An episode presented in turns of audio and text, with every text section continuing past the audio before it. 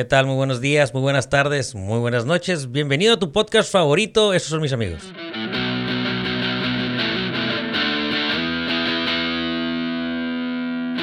¿Qué tal amigos? ¿Cómo están? Antes que nada de arrancar este podcast, quiero pedirle una disculpa a mis invitados porque por primera vez, en, después de más de un año de grabar Esos son mis amigos, hoy llegué tarde y hice esperar a mis invitados, por lo cual me comprometo que me toca pichar una Chévez, nada más por eso. Y el día de hoy eh, tengo como invitado a dos personas, a Juan, mi primo, que regresa con, como invitado de la temporada 1, y a Mauricio Bustos, el, vamos a decirle el Mau, Mau siempre dicen Mau, Mau, Mauri. Mauri. Mauri, el Mauri. Eh, curiosamente porque ese es el primer episodio que me gustaría repetir porque creó mucha polémica, mucha raza está muy interesada en el tema. Y obviamente esto ha evolucionado en nada más el último año, un friego, un chorro de gente se ha estado como que prendiendo mucho y es el tema pues de todas las criptomonedas, de los NFTs, del metaverso. Digo, y obviamente pues, lo que queremos hacer es que pues llegue al nivel de todas las personas que lo queremos como que aprender un poquito más y saber de qué está pasando y estos cabrones andan bien involucrados, ya tienen un chingo de años metido en esto y nos aventamos como un one on one con Juan el año pasado y vamos a retomar que si yo hubiera seguido, y todos ustedes que nos están escuchando, si hubiera seguido los consejos de Juan en ese momento, yo ahorita les puedo asegurar que yo ya tendría un poquito más dinero del que tal vez tenía el poco que tenía. Pero Juan, Mauri, bienvenidos, güey, ¿cómo están? Gracias por invitarme de vuelta, estoy muy emocionado por retomar estos temas que pues han cambiado mucho en este último año. Encantados de, de estar aquí, platicar sobre los temas que nos apasionan, que podemos estar horas Horas y, horas. Que curiosamente para la raza que pues está arrancando con este podcast, si no escucharon el otro, pues van a agarrar como que uno súper muy básico, pero en este, que obviamente yo también ya me metí un poquito más como a investigar y a estar como que leyendo y obviamente también invirtiendo en esto de, las criptomonedas, eh, es un episodio o son un segmento de episodios que me gustaría como retomar con ellos, porque obviamente es súper extenso, nos podemos aventar aquí un episodio súper larguísimo y obviamente lo queríamos dividir, ¿no? Lo habíamos platicado en otra ocasión, dividirlo en criptomonedas nada más, dividirlo en NFTs, dividirlo en metaverso. Y el día de hoy nos queríamos meter en este tema porque está súper vibrante el pedo este del metaverso, ¿no? De cómo funciona. Yo, en lo personal, me acuerdo que el año pasado con Juan, cuando me regala mi Bitcoin, eh, que es lo que todo el mundo me pregunta, yo decido invertir en una sola moneda en ese momento. Yo invertía para la raza que es de aquí de México. Eh, yo nada más podía accesar una plataforma que se llama Bitso. Entonces es la que Juan nos recomendó en, esa, en ese momento. Y, y yo decidí invertir en esta moneda que se llamaba Mana, que igual funciona con un eh, que es como este mundo virtual que se llama Decentraland. Y a mí me gustaba porque yo en ese momento dije, ¿sabes qué, Juan? Yo siento que la realidad virtual es el futuro de este pedo. Digo, súper avanzado a mis tiempos, porque así soy yo en realidad. Veo muy bien el futuro. Eh, y yo me meto mucho en esta onda. Pero lo que la raza no entiende, y yo en lo particular como que no sé cómo está el pedo, ya ahorita hay un chingo de, mundos virtuales, ¿no? O sea, entra este tema de meta de Facebook, que no tiene nada que ver con Mana y luego está, ¿qué otro? ¿Sandbox ¿Ese es otro? Sand. Sandbox, CryptoVoxels. Hay como 10 plataformas muy populares dentro del metaverso. Pero también nos podemos ir a otros lados. Eh, este juego del, de los morrillos que juegan para disparar. Eh, Fortnite. Fortnite. Se puede considerar un metaverso donde la gente, los morros, van y conviven entre sí con ellos, ven conciertos, están comprando skins, quieren tener eh, pues cosas dentro del metaverso para poder eh, destacar. Porque en realidad es como un juego, ¿no? O sea, es como el Sim City de antes. Exactamente. Es exactamente. la siguiente etapa. Estamos hablando del, de los pingüinos. Ajá, el, el Club Penguin. ¿No, te acuerdas? No. Cuando yo estaba en la, en la preparatoria, los niños de middle school era la onda meterte al Club Penguin y tenías tu pingüinito y le podías poner tu or, o sea, lo personalizabas. Claro. Y literal eran pingüinitos en Antártida y estaban caminando y convivías con gente. Ok. Es, esa era la cura. Porque el digo, no sé, el tema de ahorita, porque lo sigues, aunque te metas a un metaverso o a un eh, espacio de este tipo, lo sigues usando como con el teclado y lo sigues usando. O sea, no es este tema como que el de los lentes todavía, de estar físicamente ahí, ¿no? Entonces, ese es como que el siguiente paso en el que queremos, se supone que llegar, ¿no? Ajá. Aunque me acaba de enseñar Mauri un video que él se grabó a él mismo porque él tiene VR y se ah, grabó jugando póker con gente de verdad. Ah, ok. Y entonces con su avatar está ahí, sale pues tirando las fichitas, están platicando todos, tienen un dealer entonces, ahí está el video. Ah, a ver, pásamelo. Órale. Oye, pero... Qué chingón esta madre. Eh, alguien se movió ahí, tracking camera, el detected movement. Ah, no. Eh, órale, pero estás jugando con otras personas, pero ese, ¿en qué mundo es? Vas agarrando cura. Ese es el mundo de Oculus. Ok. ¿no? Dentro de la plataforma Oculus hay, hay juegos, hay aplicaciones y una aplicación es esa. Ahí deja, ya no, no, no quiero... No quieres hacer nada. Curiosamente porque lo platicamos, se lo, voy a, se, lo voy a, se lo voy a decir a la gente, porque si no te ha tocado eh, experimentar este pedo de los VRs, que son los lentes estos como los de Facebook, y digo, sirve para lo mismo, porque los que venden en la Costco sirven para el de Facebook también, ¿no? Creo que es Sí, ya, ya hay muchas formas de tú poder tener ese virtual reality, ¿no? Eh, desde ya hay hasta el celular, nomás te tapas y ya te da esa experiencia, ¿no? Menos óptima, pero pues te da esa experiencia. Me tocó ponerme una, güey, de con porno, güey. Está bien cabrona. O sea, la experiencia está bien cabrona. No, no, veré, no estoy jugando. está. muy real. Es, sí, o sea, te lo juro que o sea, si crees tú, tu mente es tan cabrona que sientes que, que cómo se siente la pierna de la morra que estás viendo. Vamos a decir que no es la pompi. Eh, pero está bien, Los ojos, los ojos. Los ojos. No, no, volteas y ves hacia arriba y hacia los lados. O sea, como si fuera un tour virtual como esos de arquitectura que hacían antes. Que casi casi te podías meter como por la por la casa y la recorrías, ¿no? Y te metías todo. O sea, muy parecido, pero bien real, veré. O sea, literal eres como un avatar de una persona real que me imagino que cuando grabó tenía como que estos lentes. Pues la cámara, ¿no? Porque pues, o la cámara, ¿no? Ajá. Bien cabrón, veré. Bien cabrón.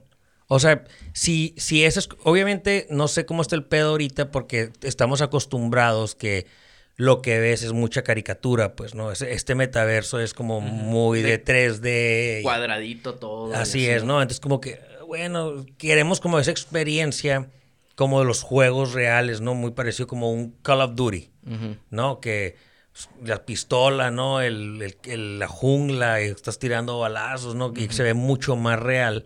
Eh, ¿Cómo influyen las, las criptomonedas en esto? Obviamente, digo, para la raza que nos escucha, se, se convierte en el tipo de cambio de, del, metaverso este, ¿no? De la plataforma que estés jugando. Como en PlayStation, son como PlayStation Tokens o algo así, ¿no? Ajá. Creo que ahorita, antes de empezar el podcast, estábamos hablando Mauri y yo, y, creo que lo que queremos, lo que queremos hacer ver a la gente es eh, cómo va a cambiar este, esta tecnología nueva a cosas que ya hacemos. Entonces, cosas como el metaverso. Ya había habido metaversos sin blockchain, pero ¿cuál es la diferencia? ¿Cómo va a transformar lo que ya tenemos a través del blockchain? Entonces, estos metaversos como el Club Penguin, como el Fortnite, que yo ni siquiera, yo no sabía, pero Mauri me acaba de decir hoy que ya han habido conciertos dentro de Fortnite, entonces ya es más social, es el nuevo como social network donde la gente no nada más va para jugar el juego, pero va para conocer a gente, conocer artistas, conocer música, eh, convivir socialmente. Claro. A través de este universo donde tienes como tu alternate persona. Eso es, eso es lo que queremos tomar. Y, y, pues no nada más con el metaverso, sino con sistema de finanzas. Yo estoy muy metido en, en las finanzas. Y cómo puedes, por ejemplo, pedir un préstamo de una manera segura, prestar tu dinero, pedir prestado, hacer diferentes transacciones y cosas a través del blockchain. Y esto es lo que queremos. Queremos hacer muchas, muchos paralelos entre cosas que ya conocemos y ya sabemos, como pues, pedir una hipoteca, pedir un préstamo, una línea de crédito. Todo eso ya lo conocemos. cómo se puede hacer a través de blockchain y por qué va a ser diferente y qué beneficios tienes. ¿Y qué serían? ¿O cómo sería? Pues un ejemplo. Porque, mira, vamos a irnos como que desde el, desde el principio, que no lo platicamos muy bien la vez pasada. ¿Qué es el blockchain? Algo que no, no quiero recaer otra vez como en el primer episodio, es irme demasiado profundo a un... Sí, no, pero bien sencillo como si lo comparáramos con algo yo, Yo quiero poner así como, yo creo que hay un punto todavía antes de eso. Y el punto antes que quiero recalcar es que estamos migrándonos a un mundo digital. O sea, actualmente sí, todo el, el promedio que estamos conectados a esos aparatos es el 38% de nuestras vidas está ahí. Estamos en el celular, o estamos en, en, en social networks, o estamos en, en, en YouTube, o lo que vaya a ser, ¿no? Hay muchos expertos que dicen que en estos años que vienen, en de 5 a 10 años, ya vamos a cambiar y vamos a estar más de la mitad de nuestro tiempo conectados a lo, a lo digital. Y eso va a permitir muchas cosas que van, se van a abrir este tipo de mundos o este tipo de, eh, de plataformas a las que estamos platicando. Y ya la gente va a trabajar ahí. Ahí vas a tener tus oficinas. Ahí vas a jugar, vas a... Que ya hay un chingo de empresas que... ¿no? Sus empresas son dentro de estos temas virtuales, ¿no? De hecho, creo que hay bancos ya eh, virtuales en los que entras pues, y... Ya hay de todo. Ya hay de todo. Solo que todavía no es mainstream. ¿No? Empezando por el, por el ejemplo, antes de que Mauri tirara su cerveza, este, el ejemplo de que él estaba jugando póker con extraños y había un dealer. El dealer está trabajando. Ah, ok. Hay, un, ah, hay, una persona que es un dealer y, y, está hablando con las personas en la mesa, él está en su VR y está hablando con las otras personas y hay un trabajador que está ganando dinero por estar ahí. Sí, contigo jugando póker virtualmente. Pues. Virtualmente. Y entonces ya puedes, si sabes inglés y estás en un área remota, pues con que tengas suficiente internet para poder conectarte, pues puedes trabajar desde tu casa y ser un dealer. Sí. Ya no tienes que salir para nada. Entonces, eso quiero que sea el tema del capítulo de hoy. Cómo podemos ver el beneficio, por decirlo así, pero no, no, separarnos tanto de cosas que ya conocemos.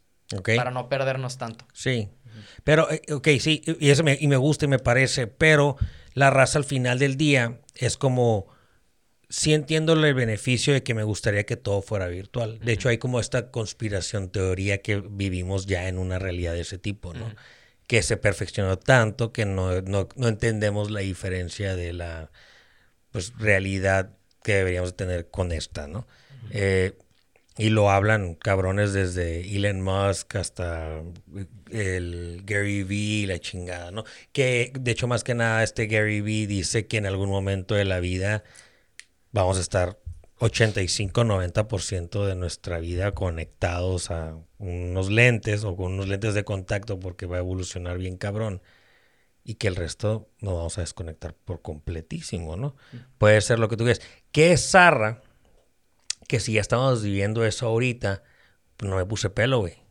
O sea, mi avatar, mi avatar no, tiene pelo, güey. Pero, no me alcanzó. Pero vas a tener un, un skin, por así decirlo, un avatar, eh, donde los lentes de Juan van a poder apreciar un pelo o una peluca que tú tengas virtual. O un tatuaje, o una gorra. Sí, claro. Pero tú vas a tener tu skin en la vida verdadera, ¿no? Sí, pero él está diciendo que... Sí, ya estamos. Sí, ahorita ya estamos en una... Esto que estamos viviendo es una realidad virtual que mucha gente dice que, que, no estamos, tiene, pues. que no tiene pelo. No tengo pelo. No, claro que sí. En eso me gastaría mi dinero. En ponerme pelo en mi avatar. Asegúrate que cuando hagas tu avatar en Decentraland le pongas pelo. Claro. Para que cuando la siguiente realidad virtual... Porque en algún punto tu avatar en Decentraland va a tener un avatar dentro del avatar. Sí. E, esa es la teoría que dicen. Esa es la pues. teoría que todos dicen. O sea que si tú comparas, un, de hecho lo hacen mucho como que con los juegos estos de Madden y así, ¿no? De que cómo empezó en 1990, ¿no? Que eran monitos así, ¿no? Como de puros cuadritos con colores. Y ahorita, ¿no? Parece que son verdaderos, verdaderos ¿no? Dicen que esa es la misma evolución que va a tener estos metaversos.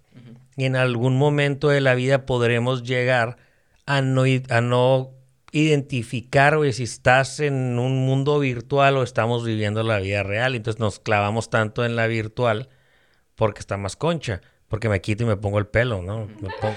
Me, pongo... Sí, me pongo un tatuaje y me lo quito y no hay pedo y si me gusta Para los que han experimentado el VR, normalmente cuando... La porno. Eh, lo que sea. Pero si llevas media hora por lo menos ahí, engranado, entrado en ese mundo, se te olvida de tu realidad física.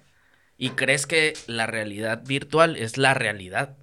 ¿no? Y cuando ya te lo quitas, como que te sacas de onda, como sí, te desubicas. Así es. Es que sí está muy cabrona. O sea, digo, esos que son como videos, eh, como que para que experimentes esta parte, como la porno, está, es, o sea, estás, nomás porque inconscientemente sabes que no es verdad, pero no manches.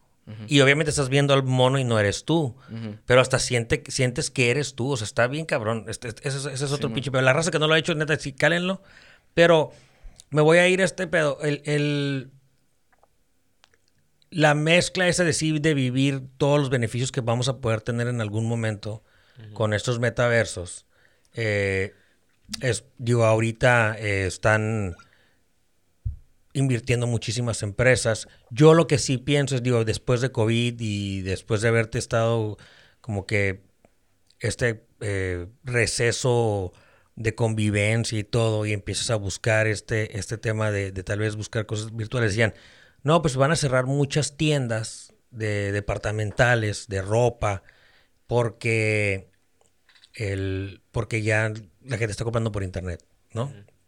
Y dices, ¿qué voy a hacer ahora? A mí me gustaba ir a la tienda y medirme, ¿no? O ponérmela o sentir, o nomás ver, ¿no? Vas a poder experimentar eso en las mismas tiendas. Pero ¿en dónde va a cambiar el tema este en el que, por decir, las compras? No es lo mismo, güey. O sea, sí vas a ocupar de todas maneras tener que ir a una tienda física. O va a llegar un momento en el que va a estar tan exacta como que tu figura, tu ropa y todo, y te va a enseñar exactamente cómo se te ve. Pues, eh, no te tienes que ir tan lejos, por ejemplo, y esto es algo muy, muy básico, pero la misma idea que estás diciendo tú, que te gusta probarte las cosas.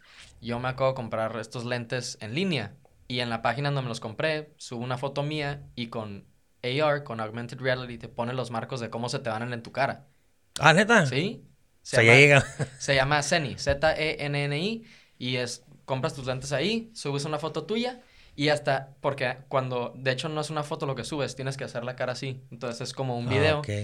Y un avatar, y un avatar. Es un, bueno, o sea, es, tu, es tu cara y le puedes mover tu cara así de lado a lado para que veas cómo se ve de lados. Y llegaron exactamente como lo ves en la foto. Sí, y entonces... Mejor.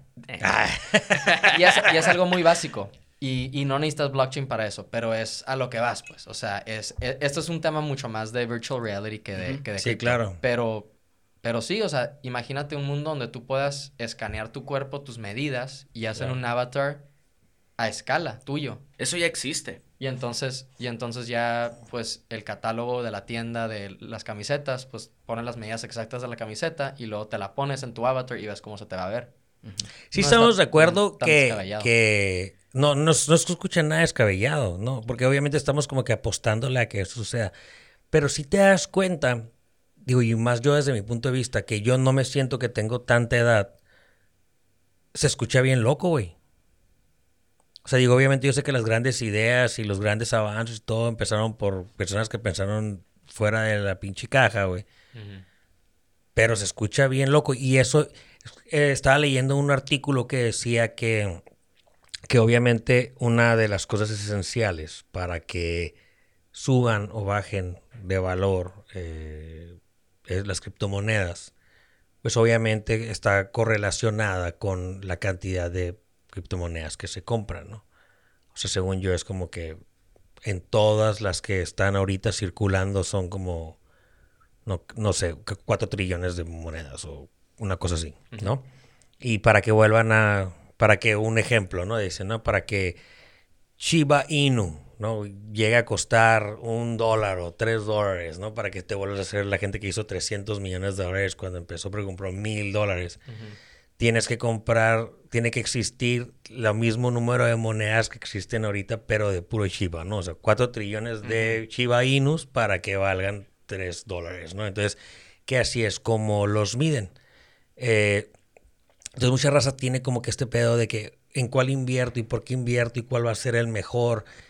Y ahorita con el tema, ahí me pasa muy cabrón porque cuando yo invierto muy duro en mana y sube y baja, porque obviamente es como que esta, eh, pues, educación financiera que tienes que ir agarrando como si fueran acciones. El sube y cuando baja me super cabreo gacho y cuando sube poquito más la vendo y son como estos puntitos que yo, que yo siempre he dicho a todo mundo, tienes que estar pescando como que la información y cachar ese tipo de información cuando estás pescando está bien difícil.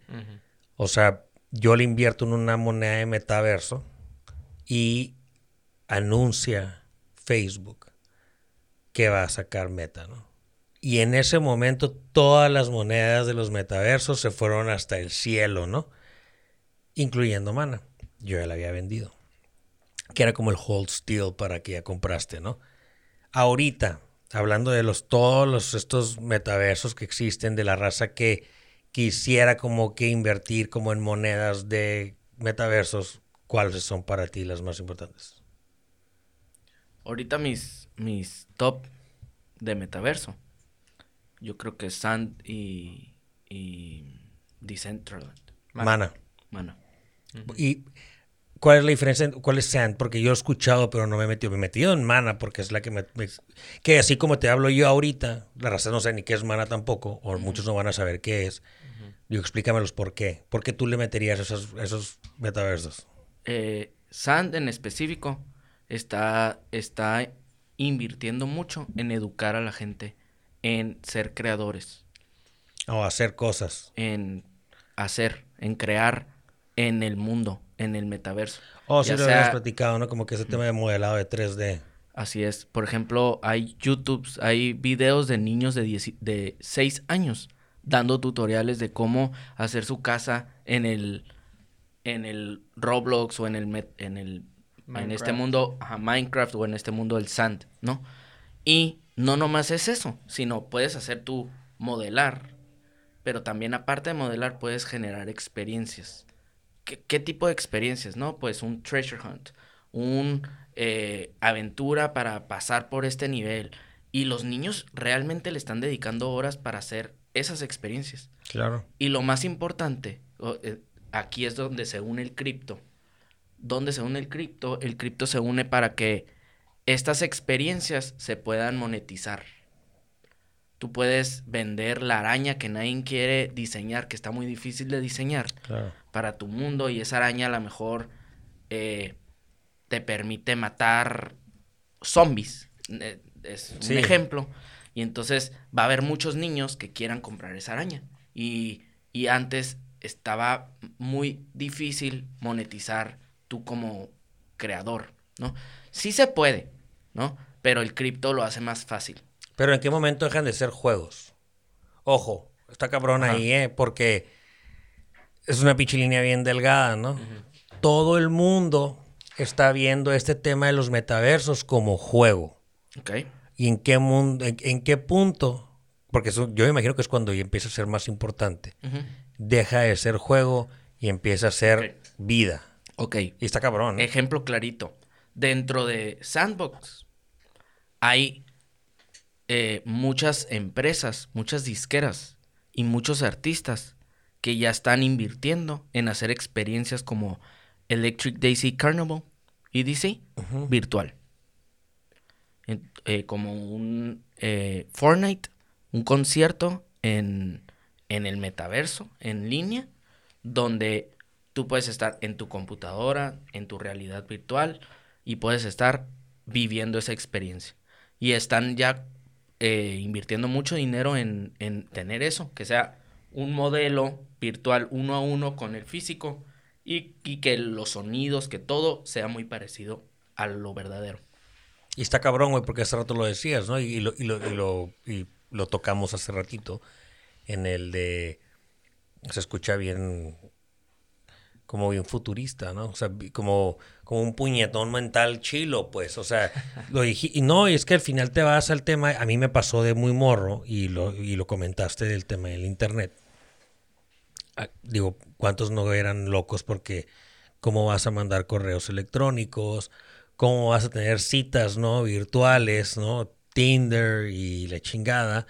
Facebook, güey, cómo vas a estar pegado tanto tiempo ahí a la computadora. Ahorita hasta el doctor puedes ir por internet. O sea, todo. Puedes tener una cita de doctor y te ve el doctor por internet y es una videollamada y... Se burlaban porque a lo mejor, porque vas a comprarte un papel higiénico en Amazon. O sea, si ahí está la tienda, ¿no? Sí, espera ya dos días. Casi todo se compra por Amazon, digo. La mayoría de las cosas, ¿no? Pero, ajá, o sea, el, el, el, este punto Ahora, no sé, ¿crees tú qué cabrón, güey? Porque podemos quedar como pendejos. Posiblemente. ¿Verdad? O sea, sí existe, güey. O sea, es, digo, no, espero que no, y este es otro tema, ¿eh? Podemos hablar 10 horas de este tema que es el AI. Pero, digo, eso es... Dale, pues pégalo. ¿Qué tiene? No, pues es que eventualmente... Sí. Conforme va pasando el tiempo, es más barato educar a la máquina que al ser humano a la máquina conforme va pasando el tiempo, le, por machine learning les, les cuesta menos aprender a la máquina. Y al ser humano está... o sea, Estamos estancados, como que no aprendemos más rápido que hace 50 años. Llegamos a un punto en el que ya dejamos de, de, evolucionar para poder aprender más rápido. Y, pero tú crees que es, que es en todos los aspectos, ¿no? Hasta en los temas eh, de industriales y todo, que todo está eh, volviéndose mecánico o asistido por máquinas. La, la transformación llega cuando, cuando haces accesible algo a, todo el mundo. Y referente al, al, Artificial Intelligence y al Machine Learning, este, ya están eh, pues desarrollando plataformas donde una persona que no sabe tanto de Machine Learning puede educar a un programa a hacer algo. Lo puedes este, entrenar, se dice, en Machine Learning. Entonces, ya con eso, mucha más gente tiene acceso a Machine Learning sin tener que ser un programador, porque yo soy programador, pero yo no soy programador de Machine Learning. Entonces... Explícame un poquito más qué es, el tema de Machine Learning, para la raza que está escuchando. Machine Learning es la idea de que un programa aprenda más de lo que sabe la persona que lo programó. Por ejemplo, hay muchos ya programas que saben jugar ajedrez. Sí, claro. Los mejores programas de ajedrez juegan ajedrez mucho mejor que los programadores que lo hicieron. Esa es la idea perfecta de el, el programa aprendió. Sí, claro. Sabe más de lo que nadie si no le pudiste haber enseñado a ser mejor que tú, pues. Exactamente. Estás limitado. Si, no está aprendiendo, tú estás limitado que obviamente, a tu expertise. Que obviamente está relacionado en el que pueden realizar cálculos mucho más rápido que tú. Claro. No es que sepa más que tú, sino que es mucho más veloz. No, sí sabe más. Yo creo es el data que, que va que pueda procesar esa información. Eso es como sobreaprender, porque eso es como que el apocalipsis de todas las pinches películas, güey. Pero Que el vato pueda agarrar, buscar información Creo que había, hay, una, creo que era una obra de arte de una máquina que tenía un, una fuga de aceite, ¿sí lo viste? No, no. ¿No lo has visto? Y, fue una obra de arte, creo que no sé si fue en Japón o algo así. Y es esta máquina que tiene como un trapeador, güey, como un squeegee, como, como con lo que limpias el vidrio. Y el vato, la máquina, güey, tiene, está como que baila y saluda y la chingada, pero el vato tiene como que esta conciencia de que si se le, si se queda sin aceite, se, se muere, ¿no? Deja de funcionar. Entonces está jalando aceite, güey, todo el rato, güey. Y hasta que no sé cuántos años pasaron y, y la pinche máquina, eh, pues se murió. ¿No? Se quedó sin aceite, ¿no? Llegó un momento que ya no, ya no, llegó un momento que ya no saludaba, se puso triste, ¿no? Estaba, se preocupaba por estar jalando aceite. Pero llegas al siguiente punto, ¿no? Que es el apocalipsis de todos estos pedos. Que esa madre hubiera llegado como que a buscar información de cómo arreglarse, güey. Y eso es como que cuando ya perdemos como que el sentido que se supone que es cuando pierdes todo el sentido de esta madre que es el fin del mundo, Judgment Day, Terminator 1, 2, 3, 4, 5, 6, Apocalipsis. Y está cabrón, güey. Ahora, regresándonos al Machine Learning. Eh, te metes al tema este de estar programando o creando eh, estos programas para que trabajen por sí mismos. Y... Bueno, eh, cuando estás desarrollando un, un, este, un AI, Artificial Intelligence, eh, los programadores usan un término que se llama Neural Net. Es un Neural Network. Y se supone que es algo que se asemeja a un cerebro, a cómo funciona un cerebro y cómo aprende un cerebro. Entonces, encontramos en teoría la manera de cómo programar el aprendizaje. Este, otro ejemplo aparte del ajedrez, hay otro juego que se llama Go. Es un juego este, de hace miles de años, de orígenes asiáticos. Son como eh, piedritas negras. oh, sí, claro, sí. El primer año que yo estuve en Google, eh, me acuerdo que hicieron una competencia con los jugadores top del mundo de Go. Todos son asiáticos. Este, y, el... Súper racista, eso se vio. Es un hecho, o sea, top 10, todos son de, Corea, de Corea, de Japón. De hecho, en, en Asia hay escuelas que se dedican a jugar Go. O sea, en vez de ir a la ah, escuela normal, vas a escuela de Go. Y entonces el, el Young Sedol se apela Sedol en ese entonces, el como que el mejor, el, top por mucho. Eh, él nunca había ido a la escuela normal. Toda la vida había, ido sido a para eso. Entonces, toda su vida Yo nací para patear culos en Go. Ajá. Eh, esa era su vida. Y hicieron el, el, una competencia de Go. Es un juego a... Eh, una competencia a cinco juegos. Este... Terminó ganando. Se llamaba, este... AlphaGo. Así se llamaba el software. El, software. Entonces, este, básicamente tenían una persona que tenía la computadora al lado y lo que le dijera la computadora, él hacía el movimiento y la otra persona, pues, el contrincante le peleaba, ¿no? Y creo que terminó ganando en cuatro juegos, si no, sí, sí ganó un juego, el, el, chilo. El chilo, el humano. Este, pero llegó un punto donde... Aprendió lo que, cómo jugaba. Como dos meses después de que dijeron de que ya no hay manera de que lo hubiera ganado en, en ese entonces y ahorita ya es, o sea, ya ni siquiera lo categorizan. Porque en, en, ese entonces, esto pasó hace cinco años, categorizaban a AlphaGo como el número uno, el jugador número uno. Y llegó un punto donde le quitaron la lista porque dijo, ya es imposible. Y por muchos años se pensó que eh, nunca habíamos, íbamos a poder hacer un software que pudiera jugar AlphaGo contra las mentes porque era demasiado artístico, era demasiado quién sabe qué. Y en uno de los juegos, me acuerdo que, porque yo lo vi en vivo, o sea, lo estaban poniendo en, YouTube y yo lo estaba viendo, no le entiendo el juego para nada, pero pues estaba interesado, ¿no? Y, y uno de los juegos dijeron de que, ah, esto fue el, le llamaron el God Move, algo que nadie había visto y de hecho cuando el programa decidió hacer eso, todos los analistas, todos dijeron que qué movimiento tan extraño, seguro fue algo raro del programa y al final terminó siendo como que la clave. La clave para ganarle y eso lo llamaron el God Move. Nadie en la historia había hecho algo así, no pudo aprenderlo de nada, el juego aprendió a jugar Go mejor que cualquier humano. Y eso Se la rifó como Chalino, pues. Eso es. Y le salió. Machine Learning. Eso es Machine Learning. Digo, y en algún momento de la vida, porque digo, son programados por personas, o sea, creas un software. Ahora tú vas a estar compitiendo de softwares.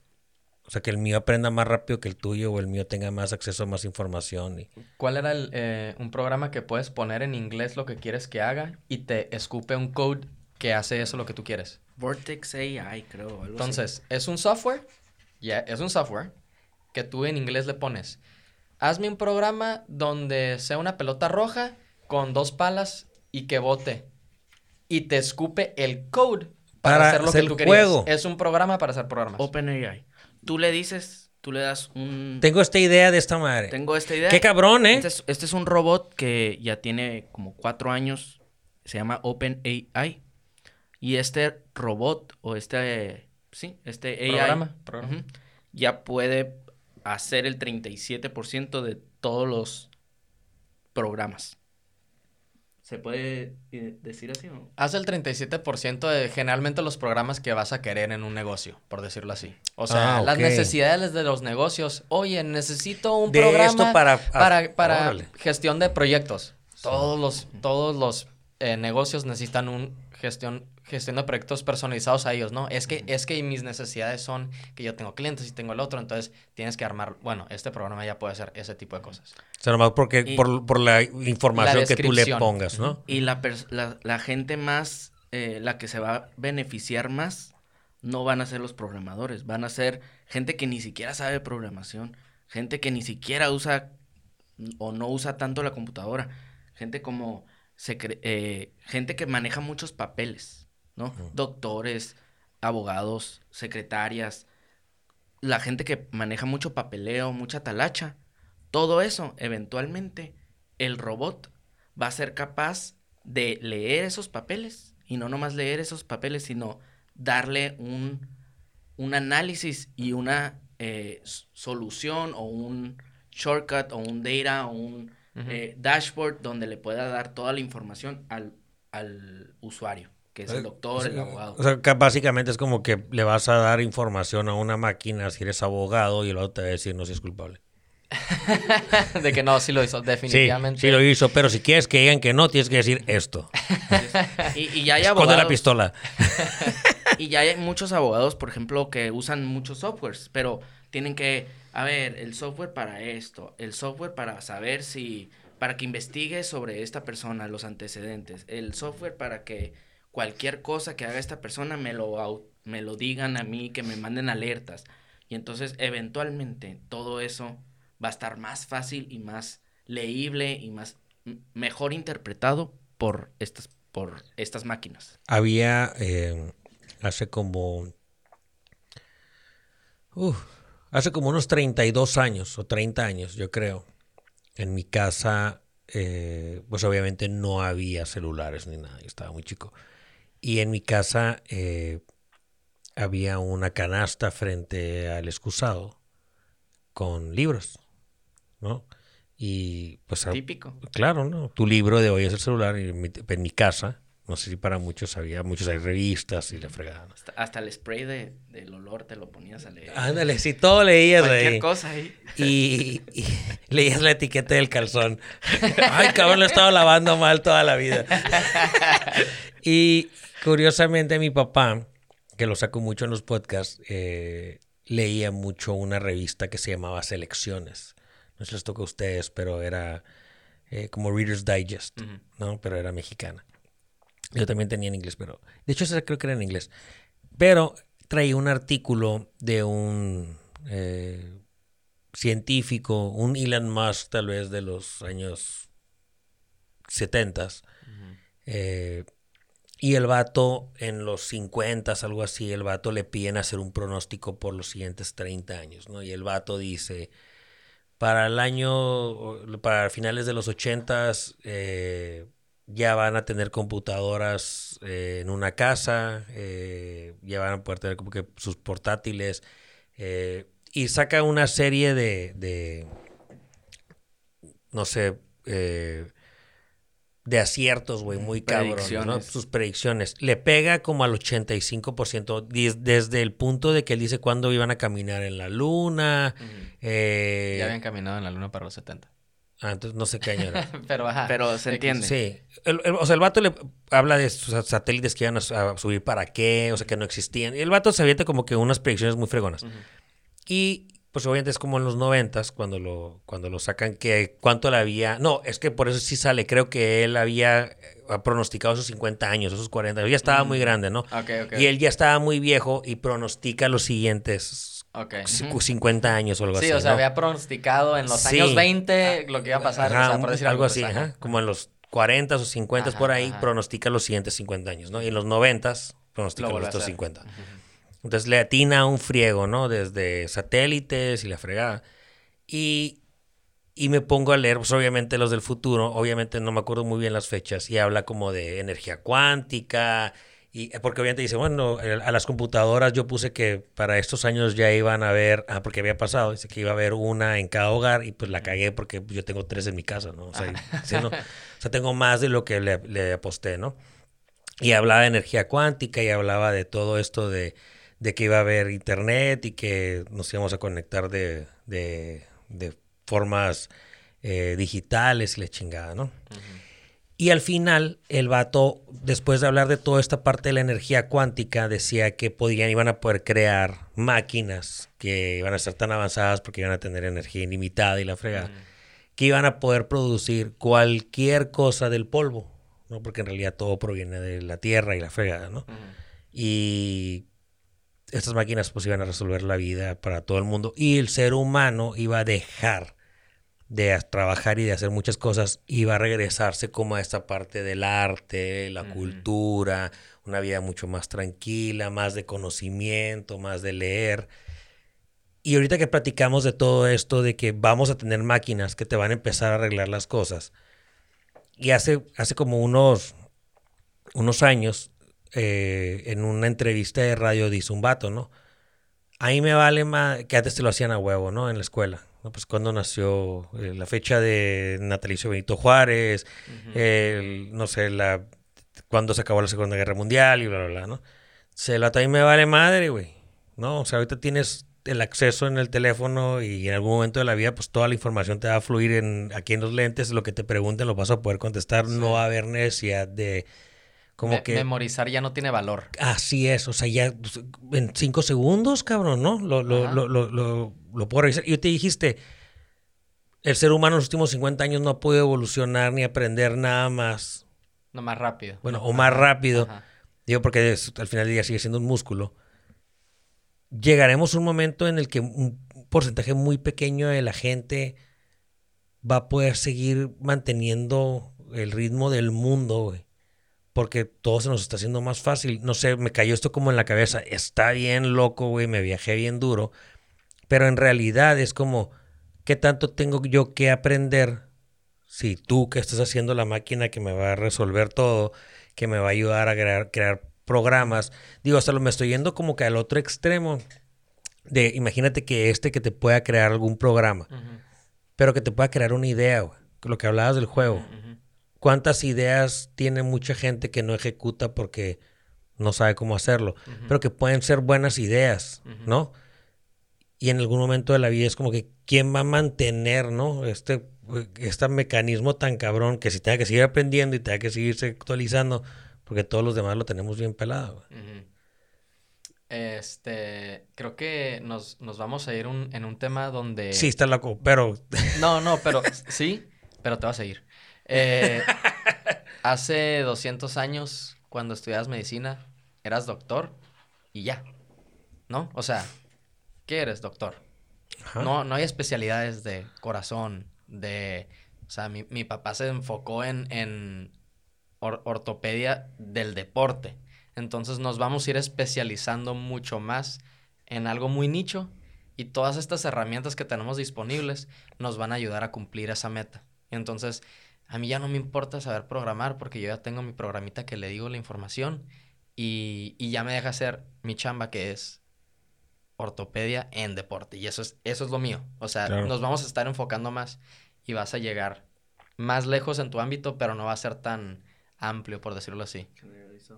Y luego en el, en el tema de trabajos y así, porque también eh, uno de los de las cosas que mencionas es pues a lo mejor el robot nos puede reemplazar, En en la productividad, en, en todas nuestras actividades. ¿Qué pasa con el ser humano?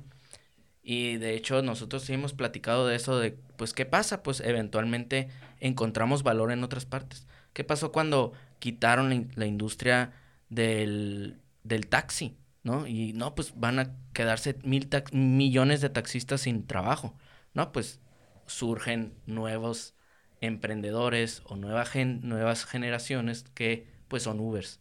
¿O qué pasa cuando el granjero ya tiene la máquina que, va a, recoger, ¿no? ¿Qué va a pasar con todos esos granjeros? No, pues se hacen otra, eh, van agarrando otra experiencia o otro valor en su área. Em, aquí voy a hacer un plug para un podcast que tuvimos el año pasado, pero uno de nuestros, se llama Hablando Tech y en uno de nuestros episodios hablamos mucho de esto, entonces si a alguien le interesa, Hablando Tech y el episodio es robótica y automatización. Tenemos toda una hora hablando de todo esto. Entonces no vamos a perderla aquí. no, nada más digo por si les interesa. Sí, ahí pueden este, checarlo. De hecho, es un podcast que, van, que están reactivando ustedes, ¿no? Para hablar de todo sobre tecnología y... Sí, me, me, han llegado mensajes, este, pues por medios sociales diciendo, oye, escuché tu, tu, podcast y me interesa más saber sobre esto, o medio sobre esto y... Este... Que en realidad es, yo me imagino que es mucho más específico y mucho más técnico. Nos enfocamos mucho en tecnología en general, entonces tenemos de todo, tenemos este, eh, NFTs, blockchain, pero también AI, robótica, diferentes áreas de tecnología que están en la vanguardia de, de lo que es hoy en día. Ok, para darle seguimiento y cortar las ondeadas que nos estamos pegando ahorita, porque... No, y es que está bien cabrón. Es, normal esto. Es Cuando que... sale tecnología hay tanto de qué hablar. Me gustaría dejar como un antecedente, güey, de locos de ahorita, güey. Eh, sí, porque me quisiera escuchar y, decir, güey, no estabas tan mal. O qué pendejo no le apostaste a lo que estabas pensando, güey. Que para, para toda la raza que está escuchando ahorita, ese es el pedo. O sea, me toca a mí ver, lo platicamos el otro día, un video de este negrito, güey.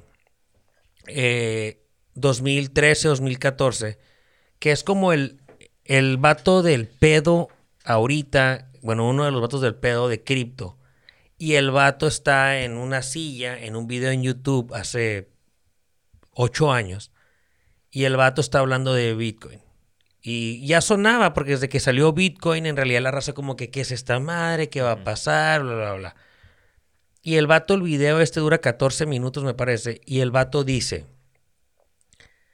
cabrones, si se están preguntando qué es Bitcoin y no saben qué fregados están haciendo y bla, bla, bla, lo que tú quieras, les dice, en lo que aprenden, güey, vale un dólar. Un pinche dólar te cuesta una soda, un dólar te cuesta un té Arizona, un dólar Un dólar lo tienes ahí en el cenicero de tu carro, dice el vato. Compra uno. Compra uno y guárdalo 10 años, dice el vato. Es un dólar, ¿no? Nadie le hizo caso, güey. yo no vi el video. Pero lo más probable es que tampoco le hubiera hecho caso, güey. O sea, está mi historia esta de que yo perdí unos bitcoins que les platicaba, ya lo platicé en el otro, en el otro episodio. Pero yo no, los, yo no los perdí ni los cambié porque, porque yo creía en cripto, pues, ¿no? Ni en bitcoin. Era porque tenía una, una oportunidad de que me iban a regalar cinco bolas, ¿no? Ajá. O sea, esa es la razón por la que lo, hice este cambio de divisa en ese momento. Pero no porque yo dije, oh, es que pues, ¿qué pasa si guardo 15 dólares de Bitcoin? no, 10 años. No, güey, los hubiera vendido en lo que hubieran subido a 600 dólares. Que tú me platicabas el otro día que perdiste 600, no, cuando estaba en 600 bolas el Bitcoin. ¿Cuántos perdiste, güey? yo creo que ya, sí he perdido, no he perdido, pues, pero He aprendido de mis errores y... No perdí dinero, gané experiencia. gané experiencia. Pero yo creo que sí he, ganado 10, bitcoins de experiencia. 10 bitcoins de experiencia. Y, pero ¿cómo se llamaba? Hay un video... Digo, yo siempre he estado súper en contra y, creo que no he podido llegar al punto de meterlo en un tema eh, para madriar eh, en el podcast. Y sí he querido, fíjate, y me voy a traer a gente para hablar de eso de estas pinches pirámides y de estos pinches eh, negocios de, en el que consíguete a dos amigos, ¿no? Y ese pinche es madre. Y a ti te pasa. La flor de la abundancia. La flor de la abundancia, ¿no? Que ahorita creo que se llama eh, el, no sé, el espectro del, em, del emprendedurismo, no sé qué fregados, ¿no? Y a ti te jalan en un pedo muy parecido, ¿no? ¿Cómo se llama el, el que está ahorita? Cifra, creo. Hay un chorro, ¿no? Y ahorita más con las criptos es bien fácil transear a la raza. La neta está bien fácil transear. No le digas a nadie, güey. No, no, pues hay, que, educar, hay que educar porque realmente, así como el internet cuando fue empezando, estaba bien fácil transear, que, que agarren datos de tu tarjeta. Había un chorro de príncipes africanos que necesitaban tu ah, ayuda. ¿te acuerdas los correos esos? Y mucha gente caía. Ahorita nos burlamos, pero en ese entonces no había educación y pensaban que es era normal. Pues mira, cuando el príncipe Jaquín Capunca ocupa mi ayuda. Lo voy a dar. Se lo voy a Me va a dar 5 millones de dólares. sí.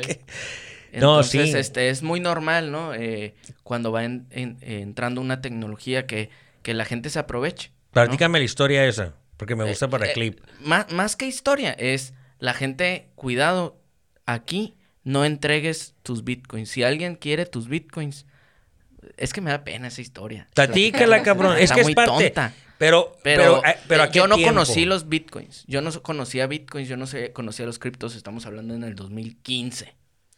Y alguien, un amigo, mi compadre ahorita, me dice, cabrón, invierte, no sé, no sé nada de bitcoins, pero es una moneda digital bien chila y compra esto, porque si la metes a esta empresa, te va a estar dando tanto dinero. Mensual, semanal, no me acuerdo, o diario. No me acuerdo cómo estuvo el pedo, fue hace seis años. Pero el chiste es que yo lo veía en una aplicación y diario o semanalmente o mensualmente me daban el dinerito, un retorno. Pero pues... Pero tú agarraste tus bitcoins y las metiste ahí, pues. Era en bitcoin, no era en dinero, era en bit. Tú tenías que comprar un bitcoin en un broker, me... dárselas a ellos y ellos te enseñaban un dashboard, una pantallita donde, ah, pues tú tienes esto. No lo tienes, ellos lo tienen, ¿no? Pero ellos te decían, ah, pues vas ganando esto. Pues yo no sé, pero tenías que, no me acuerdo cómo estaba el rollo, pero eran dos formas de ganar. Una era, pues, metiendo tu dinero y que se vaya multiplicando. Y la otra era, si invitas a gente, te ganas el 10%, por, eh, no me sé los números, ¿eh? pero te ganas el 10% de lo que él metió. ¿No? Era una pirámide mal hecha, bien machín. pero pues yo estaba en la universidad, metí mis mil dolaritos, en ese entonces eran como, pues, no, no, no, no había pedo, ¿no? Era como que, pues arre, a ver qué pedo, a ver qué pasa.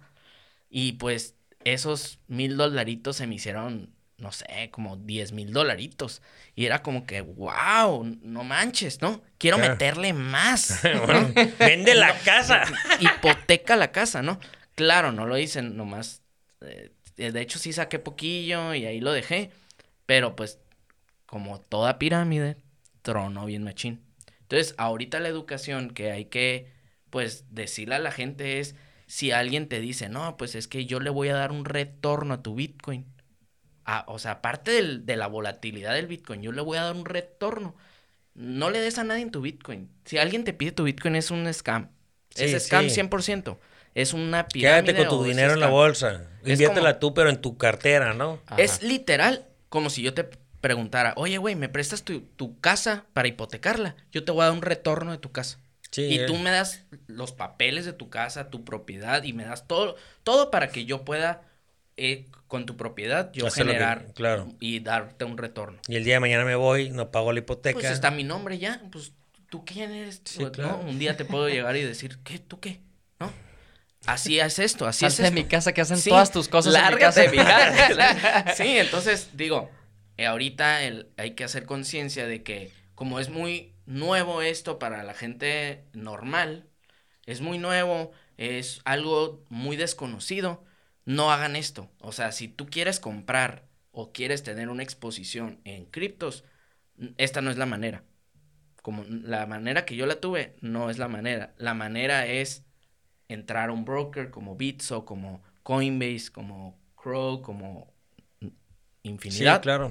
Y tú comprar y ahí tenerlas. Claro. ¿no? No a través de alguien. Sí, porque si no, digo, obviamente, Dios se ha ido desarrollando y se ha ido eh, perfeccionando la manera en la que lo puedas manejar. y al final del día confías en estas empresas. Eh, Bitso es mexicana, eh, que creo que en algunas partes del mundo también estas mismas plataformas, la raza metió su lana y luego un día la cerraron y se acabaron, ¿no? Digo, la idea es que sea un poquito más seguro y esto es como que pues, vinculado con esta empresa y todo. Pero al final del día, eh, tu lana está ahí adentro. Digo, obviamente que tienes que sacar permisos y están regulados y digo, es, digo por, lo normal, por eso cuando estuvimos en el último episodio lo platicamos, ¿no? ¿Cuáles son las que valen la pena? No te vayas a buscar. Creo que hay una, eh, una película que acabo de ver, ¿no? Que habla de eso, de, de que contratan un seguro, ¿no? Y el vato a la hora de la hora se les voltea, un, se les hunde un, un barco y encontraron que era un fraude en Panamá de empresas fantasmas que hacían y todo porque pues le, metían seguro a cosas que muy probablemente no iba a pasar nada y cuando pasó se lo llevó a la fregada a todos, ¿no? Es igual ahorita, ¿no? O sea, si, te, si crees que te va a salir más barato, si crees que te van a dar más dinero, te va a dar un chingo de eh, regalías, algo que estés invirtiendo ahí, lo más probable es de que todo en esta vida, que digo, a ver, qué cabrón, porque hay un riesgo que sube y baje, obviamente todo el mundo hablaba como les voy, a, les voy a platicar esta parte porque yo no he podido, eh, yo no he podido validar mi cuenta de Crow. Yo no tengo una cuenta americana y bla, bla, bla. Entonces yo siempre he trabajado con Bitso. Ya hace unos meses, hace como un mes, se pudo vincular cuentas mexicanas con Crow, que a mí me interesa entrar eso porque tiene muchas más monedas y todo.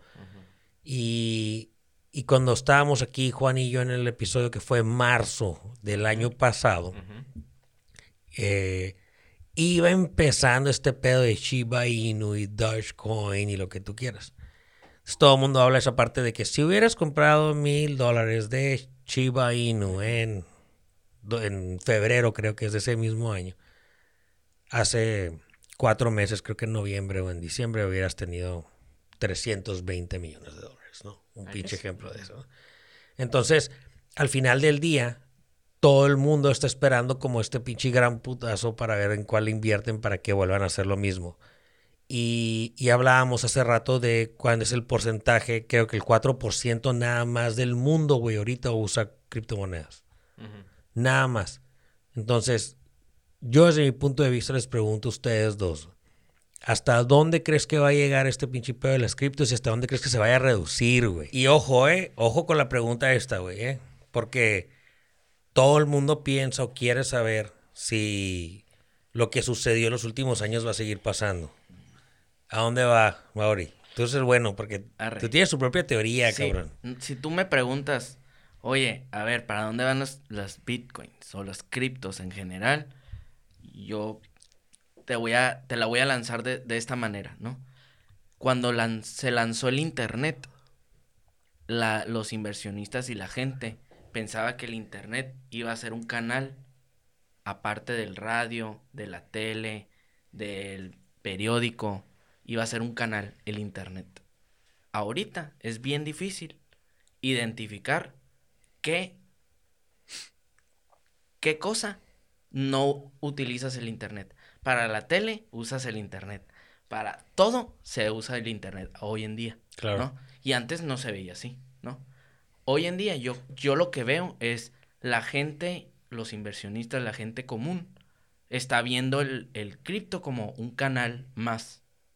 Yo como lo veo, lo veo como otro, yo le hablo protocolo, pero en términos generales, otro canal, no otro canal, perdón, otra forma de poder conectar todo esto que ya hacemos y más cosas. ¿Como qué más cosas? Y ahí es donde pues podemos entrar a ejemplos, ¿no? Por ejemplo, ¿qué prestas? ¿Qué es una de las cosas digitales que más prestas a tu familia, a tus amigos, ¿no? No, pues yo te presto el Netflix. Y nunca me lo regresan. Siempre lo andan usando ya al rato ni, ni tengo las cuentas porque lo están usando y no sé ni a quién se los repartí.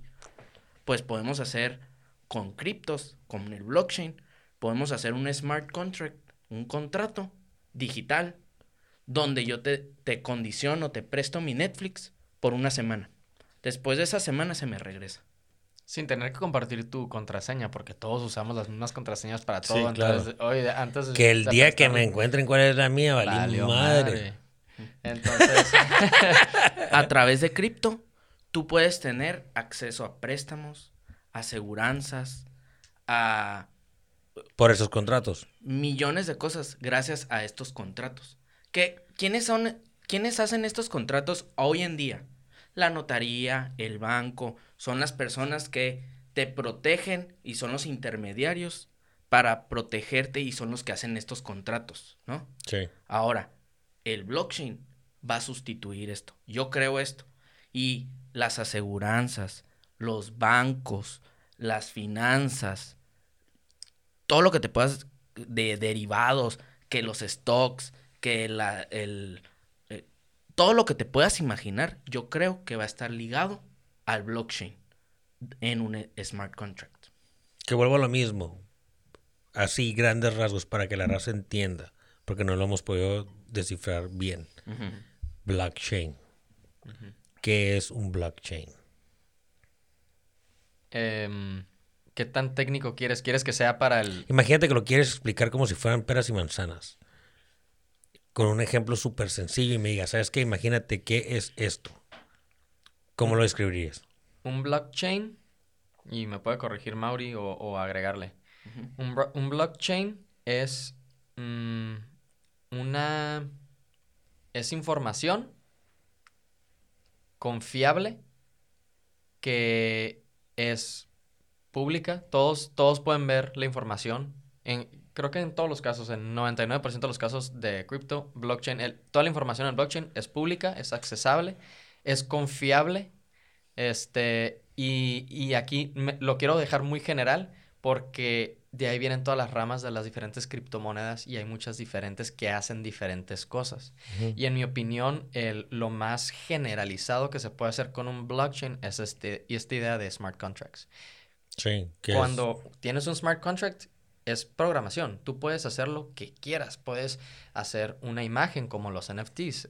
Pueden ser a base de smart contracts. Puede ser un préstamo. Puede ser este, cualquier cosa. Lo que puedas explicar en programación se puede explicar con un smart contract. Entonces, por eso, el blockchain es información eh, confiable y pública.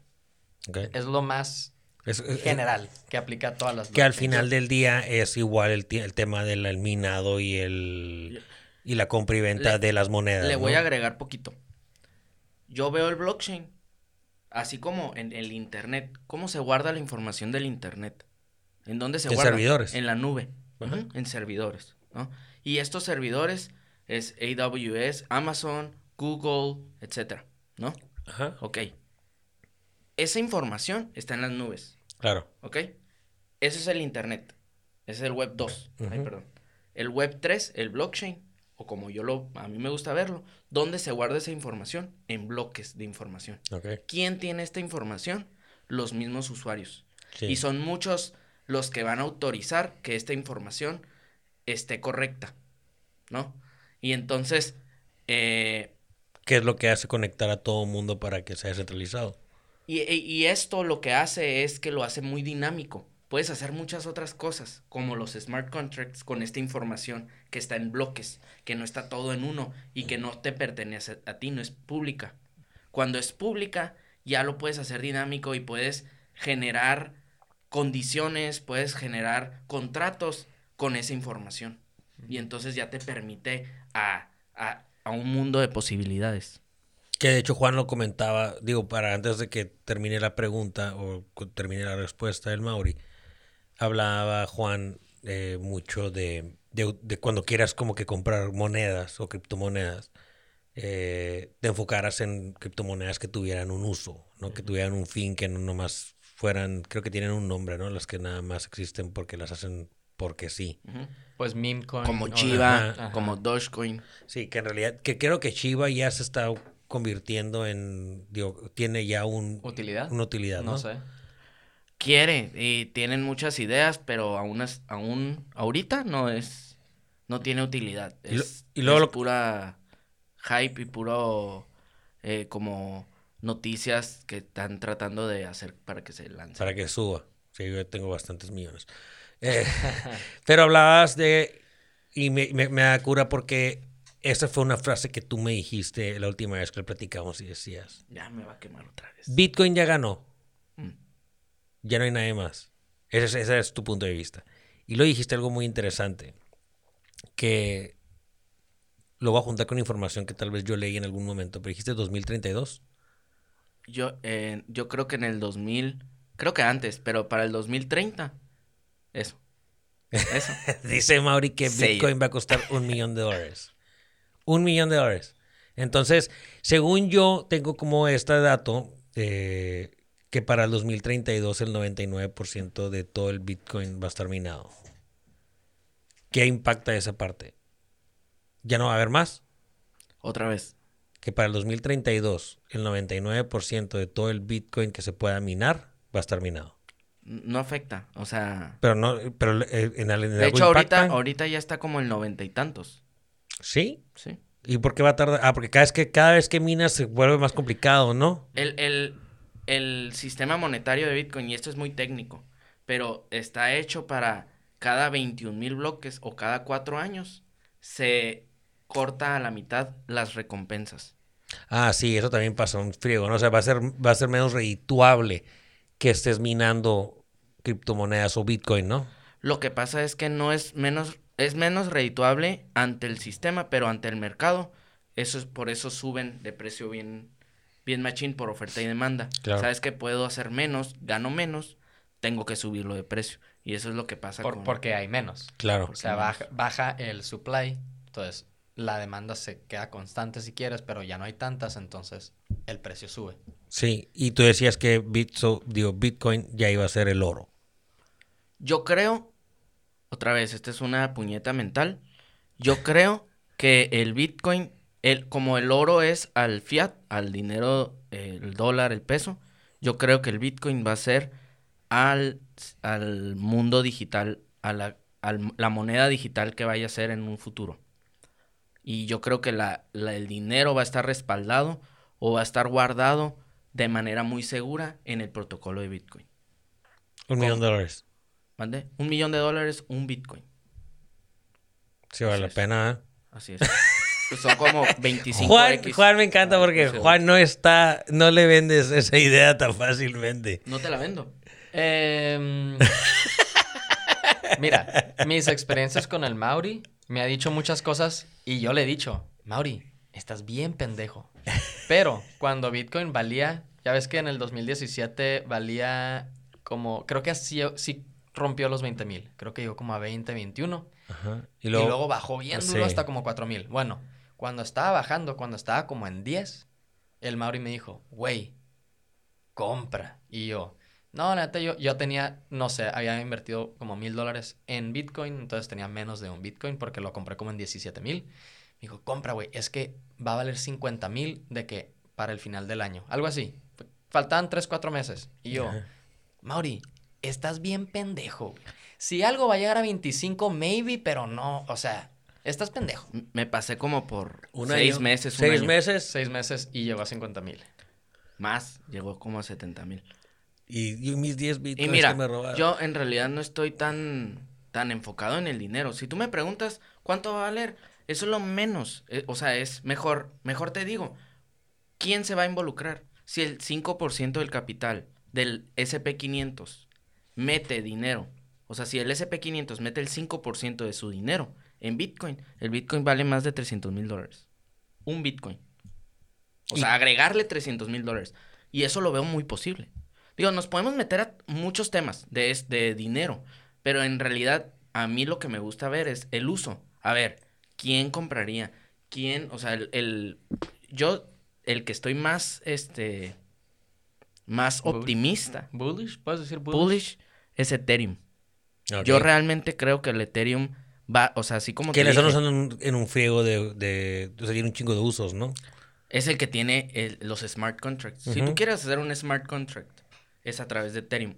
O Crow, o Avax, o BNB. Pero Ethereum fue el primero. Pero Ethereum fue el primero, ¿no? Es el first mover advantage. Ahora, y es el más seguro, ahorita. ¿Ok? Yo creo, como te dije, todos estos blockchains, todas estas transacciones que hacemos hoy en día en el stock market, en, en pues aseguranzas. Aseguranzas en los bancos. Todas las transacciones que hacen hoy en día en el mundo. Ticketmaster. Las más importantes van a ser a través de Ethereum desde mi punto de vista. Ok. Ok. ¿Y eso qué significa? Esta sí es una puñeta súper mental, ¿eh? Siempre, o sea, Las otras son normales, pero esta. Ah, no, Bitcoin, Bitcoin yo sí lo veo. Bitcoin yo sí con lo VR. Veo. Sí. Bitcoin, Bitcoin y así a, la cámara, yo sí lo veo súper real que llegue y no se me hace tan eh, lejano. ni... No, no, sí se me hace como que ya ganó, ya las instituciones, esto es cuestión de tiempo. Ethereum sí está más arriesgado porque puede ganar otro blockchain, otro... Yahoo Google, ¿no? Exactamente. Sí. Puede pasar, puede pasar muchas cosas y puede haber otro blockchain que sea el que se encarga de los smart contracts que no sea Ethereum. Ahora, si esto llegara a pasar, Ethereum puede, si agarra un porcentaje de ese market share de estas transacciones que se hacen a nivel mundial, yo creo que Ethereum sí puede llegar a unos 100 mil dólares. ¿En cuánto? En 10 años. Sí, o sea, ya ahorita eh, lo que vivimos, y, yo sí como que lo absorbo y, les platico mi experiencia a la raza que escucha y que más o menos aquí me hagan el último ping pong, Juanito y el, y el Mauri lo que pasó en los últimos seis años va a tardar dos en que vuelva a suceder. Y después de eso va a tardar 24 y después es la regla del penny, ¿no? Si has escuchado hablar de eso, si quieres ahorita tener, te doy un millón de dólares o te doy un penny que se multiplica cada día, ¿no? El doble, ¿no? Y al final del mes tienes 5 millones de dólares, un tema así. Yo creo que en todo el tema este de las inversiones, al igual como lo que pasó, que vuelvo a lo mismo, para toda la raza que eh, le gustaría meterse en este tema, como que cuáles son las banderas que tienes que estar viendo. El principal es, eh, tienes que verlo como si fueran acciones. Se maneja muy parecido como si fueran acciones del mercado. Eh, y viendo esas banderas es como Amazon. Empieza la pandemia, si tú hubieras tenido como un cierta visión, sabes que todo el mundo va a estar en su casa, van a empezar a pedir más por, por correo, bla, bla, bla, bla, lo hubieras invertido a Amazon y lo hubieras subido el mil por ciento, ¿no? Pero luego está la otra mano, ¿no? La de Tesla. Cuando empieza Tesla y los carros eléctricos y no lo van a permitir las empresas, ¿no? Petroleras y eh, los carros de gasolina y bla, bla, bla, y lo hubieras invertido a Tesla, pues hubieras ganado también un frío de lana. Están esos dos lados, ¿no? Uno en el que si te anticipas a lo que crees que va a pasar, le pegas chingón. O hasta la que le apuesto y Tesla tal vez no hubiera sido nada. SpaceX no hubiera sido nada. Entonces, son estos dos mundos bien cabrones. Eh, yo a mí me ha tocado eh, estar jugando, básicamente. Juan eh, es mi, mi, coach, el que siempre le estoy preguntando, ¿no? Tenemos un grupo ahí de, de bitcoineros. y Obviamente, eh, la regla número uno es no inviertas nada que no estés dispuesto a perder, porque obviamente usted siempre tienes este riesgo de que pueda subir o bajar. Eh, yo ahorita estoy como en esta posición de cada 15 días o cada mes le destino un porcentaje de mis ingresos, aunque sea chiquito, sea mucho, pero lo estoy guardando pero porque sí creo yo ahorita que en 10 años, o sea, sí es un tema... Eso es clave. Sí, que es un tema de un chingo de años. O sea, son 10, 12 años, cual puede que termine sacando lo que metiste. Es una caja de oro, tal vez. Pero si, no, no creo, o sea, que le atinen o que vaya a suceder algo lo que pasó en los últimos 6 años, pase en los siguientes 3. Lo veo muy improbable de todas maneras, si estás haciendo como que estas dinámicas que hago yo ahorita, que aprendí también en un año en el cual, eh, digo, voy a decir un número, pero yo metí eh, mil pesos en mana cuando estuve con Juan en, en marzo del año pasado. Si yo hubiera esperado, porque yo en ese momento hablé con Juan y le dije, ¿sabes qué? Después de toda la investigación y todo lo que leí, todos los TikToks que me aventé, güey, para finales de 2022, güey, Mana va a costar 5 dólares, que eran 100 pesos. Mi meta fue. Ese era mi, Porque eso también está bien cabrón, ¿eh? ¿Cuál es tu. ¿Cómo tienen un nombre, no? ¿Top gain o.? Take profit. Take profit. ¿Cuál es el punto más alto que en eso no te importa que se vaya mucho más arriba y luego hay un stop loss que es no importa, o sea, cuando baja este punto, que obviamente en cierta manera en tu cabeza debe ser cero. La mía siempre cero. Siempre cero. Eh, es que mira, ah, la voy a mejor, la voy a plantear de otra manera. Tienes que diferenciar, y creo que también lo habíamos platicado antes, entre inversión y tratar de flipear o tratar de sacarle una ganancia. Sí. ¿Ok? Una inversión es algo que crees mucho en esa tecnología y lo quieres tener, quieres ser parte de esa tecnología, quieres ser parte de esa empresa. Y a lo otro es, ah, creo que puede subir. Estudié y creo que puede valer tanto. Que obviamente es donde está la mayoría de las personas, ¿no? Ese es el pedo. E, ese es el pedo. Porque realmente eh, mi approach al que yo les digo es, no vean el Bitcoin que va a llegar a un millón y, por eso estén enamorados. Porque si baja a 5 mil, te vas a asustar y lo vas a vender. Eso va a pasar. Mejor enamórate de la tecnología. A ver qué ofrece. Es el store value más grande y poderoso del mundo. Es donde tú puedes guardar esa información y no se puede cambiar. Y es, es, es, es una base de datos muy importante. Entonces, número uno, eso. Es un protocolo del Internet. ¡Wow! O sea, va a cambiar la forma en cómo operamos en el Internet. ¡Wow! Es un sistema monetario en regla, con línea y, y, con un código que no se puede, no se pueden imprimir más de de tantas bitcoins y no, o sea, tiene una regla. Y entonces eso tiene un valor. Entonces, si tú estudias de fondo el, el la, la, tecnología, Ethereum, Bitcoin, Coin, eh, Crow, lo que vayas a hacer, y si baja, te emocionas. Te emocionas porque crees en la tecnología. ¿Pero por qué te emocionas porque baja? Porque compras más. Eso sí. Porque si... sí, es al revés, ¿no? Ahorita es cuando. Si te digo, oye, y de la nada salen en las noticias, el iPhone eh, salió defectuosa la pantallita y de mil dólares valen 200. No te emocionas, no, te, no compras un chingo de iPhones porque crees que van a solucionar y, y, tú sigues la empresa y sigues todo y, sabes que lo van a solucionar y sabes que nomás las, las noticias se están metiendo ahí miedo y que no saben o que pues no tratan de, de hacerlo más viral posible, pero no están dando la información correcta. Y tú tienes esa información. Tú con esa información, pues vas a actuar, te emocionas, compras, haces lo que tengas que hacer para comprar. Ese es el approach que yo digo.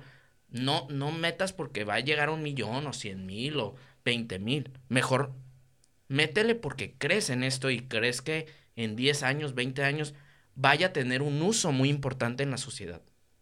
Y que eh, suba un millón. Ah, eso, eso es. Pero eso va, a venir de la mano. Sí, de, la, mano. Sí, que obviamente el.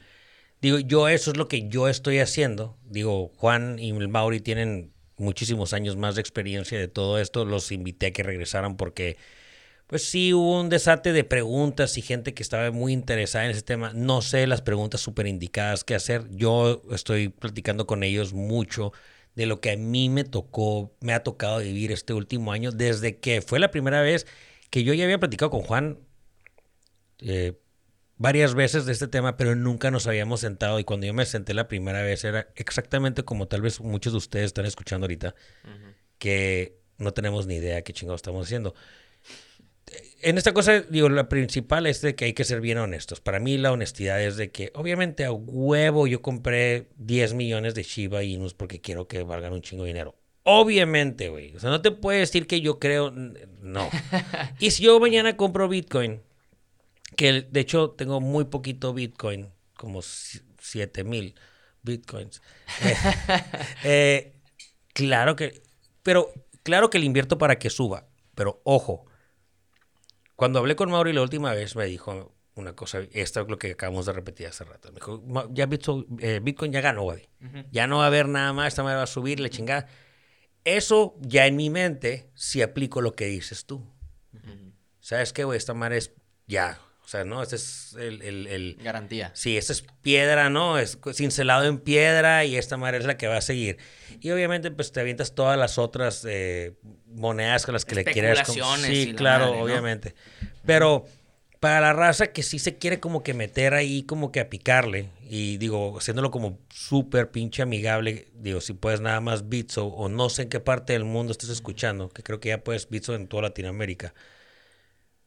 Métete las que están ahí, pégales una leída, fíjate para qué sirven, de qué son, hacia dónde van cerrando con el tema este de mana, yo era mis, mi profit point, no, esta madre. Cinco bolas, güey. Yo me hubiera quedado en cinco dólares y ese hubiera sido mi número. Yo hubiera llegado a ese número en noviembre del año pasado. O sea, yo hubiera tenido el 100% de mi inversión. No, 100 veces mi inversión, no el 100%. 100 veces mi inversión. O sea, mil dólares, 100 mil dólares. Sí, yo, así es, así es. Entonces, yo le aposté y yo me cagué. ¿eh? Yo, me acuerdo, yo me acuerdo de esa conversación y la quería decir hace rato, pero no quería interrumpir a Mauri. Me acuerdo que me mandaste mensaje por WhatsApp y fue cuando una caída, no sé en cuánto estaba, ponle que estaba en un dólar cincuenta y se bajó como a 80 centavos. Sí. Y me mandaste mensaje y me dijiste, Juan, todas las criptos están desplomando. Asustadísimo. ¿Qué hago? y yo dije, ¿ha cambiado algo? Compra. ¿Ha cambiado algo? No, pues nada, no sé, no sé por qué está pasando, pero pues no, o sea, de mana, o sea, sobre tus inversiones. ¿Ha cambiado algo? No, compra. Buy the dip. Yo he hecho eso seis veces en los últimos dos años y, y aprovechas el dip. Y cuando se recupera, vendes. Si estabas un poquito sobreexpuesto porque compraste el dip, pues vendes lo que, o sea, imagínate que metiste mil pesos en el dip, subió a mil trescientos, sacas tus mil otra vez y te, ya te quedaste con 300 más. Así es. Y esa es mi estrategia. En general, y esto es eh, investment advice muy general, en cualquier inversión, no solamente con cripto, y yo, yo soy muy creyente de esto. Tú invierte en lo que tú creas. Si a ti te gusta una compañía y tú crees en la compañía y tú eres un consumidor de esa compañía, invierte en esa compañía. No inviertes en lo que, en lo que no creas. Y eso es lo que yo trato de siempre hacer y esas son las monedas en las que yo estoy más involucrado. Voy a agregar un poquito a lo que los dos dijeron, ¿ok? Porque también, y me voy a autochingar yo, por así decirlo me voy a contradecir. Está bien importante saber que tenga un uso la moneda, pero también ahorita con la pandemia hemos visto un cambio de, de, de jefe, por así decirlo, o de narrativas, donde antes, desde mi punto de vista, la narrativa era el, la tecnología y los fundamentos son los más importantes para tu inversión los fundamentos es lo más importante para tu inversión. La empresa, el equipo, el, la solución que, quieran hacer. Sin embargo, esto de la pandemia, esto de las redes sociales, eso de, de Wall Street Bets con, con este... GameStop. Con GameStop, con AMC, con estas, se ha hecho un fenómeno muy grande donde juega una parte muy importante la sociedad y las comunidades. Claro donde... El impacto que pueden tener. Algo, una idea súper pendeja, sin solución, sin nada, pero con una comunidad súper poderosa, puede hacer mucho. Puede llegar a un market cap más grande que Ferrari, ¿no? Sí. Entonces, se hizo un cambio de narrativa y entonces los inversionistas ya no nomás estamos viendo los fundamentos, sino estamos viendo también, a ver, la comunidad. claro, ¿quién, ¿dónde están subiendo? ¿A qué barco se suben? Sí, y entonces ese es uno de los, de los puntos para tomar también dentro de los puntos para, para invertir. No, ah, esta madre no tiene nada, Chiva Inu no tiene nada. Sin embargo, no mames, güey. Agarran un chorro, memes a lo güey en las redes sociales. El Elon Musk agarra un chorro de cura. Si te metes a Reddit está lleno de cosas de Chiva. Sí, o sea, traen un curadón, quiero ser parte de esa comunidad. Y si lo ves así y no como me le voy a ganar 100x, pues vas a agarrar cura y puedes ganar dinero. Sí, Sí, es que ride the wave, ¿no? Lo dicen los gabachos. No sé, si está ahí, si, si, algo se está moviendo por ahí y pues quieres subirte la cura, pues dale. Y, y si sales ganando algo, pues chingón, ¿no? Digo, obviamente que todo es eh, timing y timing para todo. Digo, y esta parte es como que la más importante eh, porque es un tema de lana. Entonces, eh, si piensa que estás metiendo dinero tuyo, que te puede servir para otra cosa, tu patrimonio. Y al final del día es, si ya lo invertiste, mi punto de vista, y es lo más cabrón que vas a hacer. Y yo lo hice. y no sé, yo creo que todos han. Las personas a las que yo convencí de meterse, todos se cagan cuando baja. Y cuando sube, es, es demasiado Todo quiere comprar. Es demasiado éxtasis. Sí, está muy cabrón, güey. Y no quieres vender. Y, y aunque digas, yo quiero vender en cinco, si está subiendo así de difícil, de rápido pura madre, o sea, es un, es un tema emocional. Yo, yo sí vendo, yo sí tengo mis, límites y, lo vendo. Yo lo tengo marcado. Yo le tengo que decir a mi esposa, digo, yo hay ciertas criptos que nunca las voy a vender. Eventualmente mi cerveza, mi celular, mi casa, la voy a pagar con esos criptos. Ok. Pero yo sí hay unas criptos que sí especulo, que sí las uso para, para, estar sacarle. Ajá. Esas criptos les le digo a mi esposa, oye, voy a estar bien emocionado si llega a, este, a estos niveles. Amenázame con sacarme la casa, con lo que, vayas, lo, que tengas que hacer, pero hazme vender a este precio. Y ahí anda bien, bien metida a ver cuándo me va a amenazar y así, ¿no?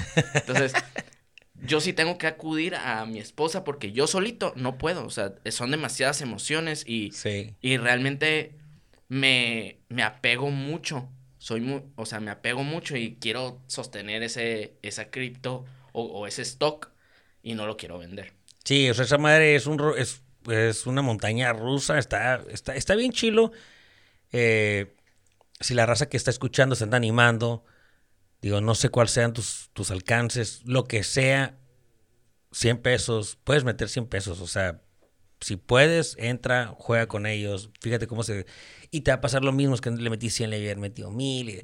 Siempre es la misma. Y en todo el pinche mundo es igual, pero digo, para eso son los episodios estos, para que te animen a hacer cosas diferentes, a hacer cosas chingonas.